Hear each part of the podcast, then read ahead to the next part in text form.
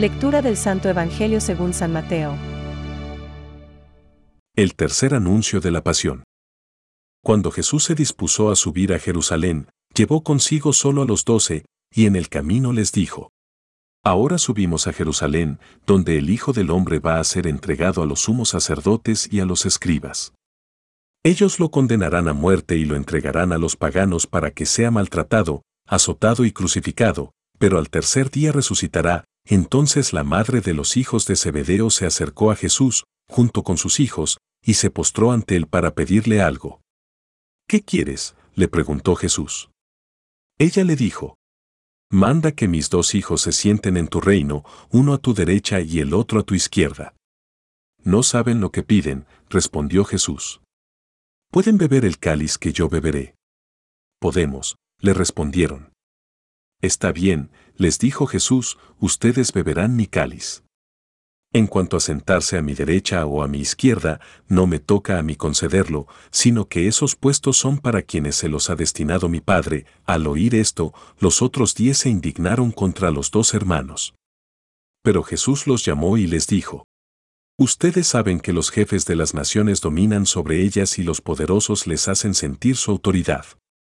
Entre ustedes no debe suceder así. Al contrario, el que quiera ser grande, que se haga servidor de ustedes. Y el que quiera ser el primero que se haga su esclavo. Como el Hijo del Hombre, que no vino para ser servido, sino para servir y dar su vida en rescate por una multitud. Es palabra de Dios. Te alabamos, Señor. Reflexión. El que quiera llegar a ser grande entre vosotros, será vuestro servidor. Hoy, la Iglesia, inspirada por el Espíritu Santo, nos propone en este tiempo de Cuaresma un texto en el que Jesús plantea a sus discípulos y, por lo tanto, también a nosotros, un cambio de mentalidad.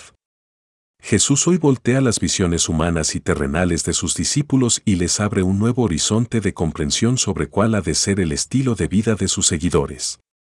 Nuestras inclinaciones naturales nos mueven al deseo de dominar las cosas y a las personas, mandar y dar órdenes, que se haga lo que a nosotros nos gusta, que la gente nos reconozca un estatus, una posición. Pues bien, el camino que Jesús nos propone es el opuesto. El que quiera llegar a ser grande entre vosotros, será vuestro servidor, y el que quiera ser el primero entre vosotros, será vuestro esclavo. Mateo 20,26-27. Servidor, esclavo. No podemos quedarnos en el enunciado de las palabras. Las hemos escuchado cientos de veces, hemos de ser capaces de entrar en contacto con la realidad que significan y confrontar dicha realidad con nuestras actitudes y comportamientos. El Concilio Vaticano II ha afirmado que el hombre adquiere su plenitud a través del servicio y la entrega a los demás. En este caso, nos parece que damos la vida cuando realmente la estamos encontrando. El hombre que no vive para servir no sirve para vivir.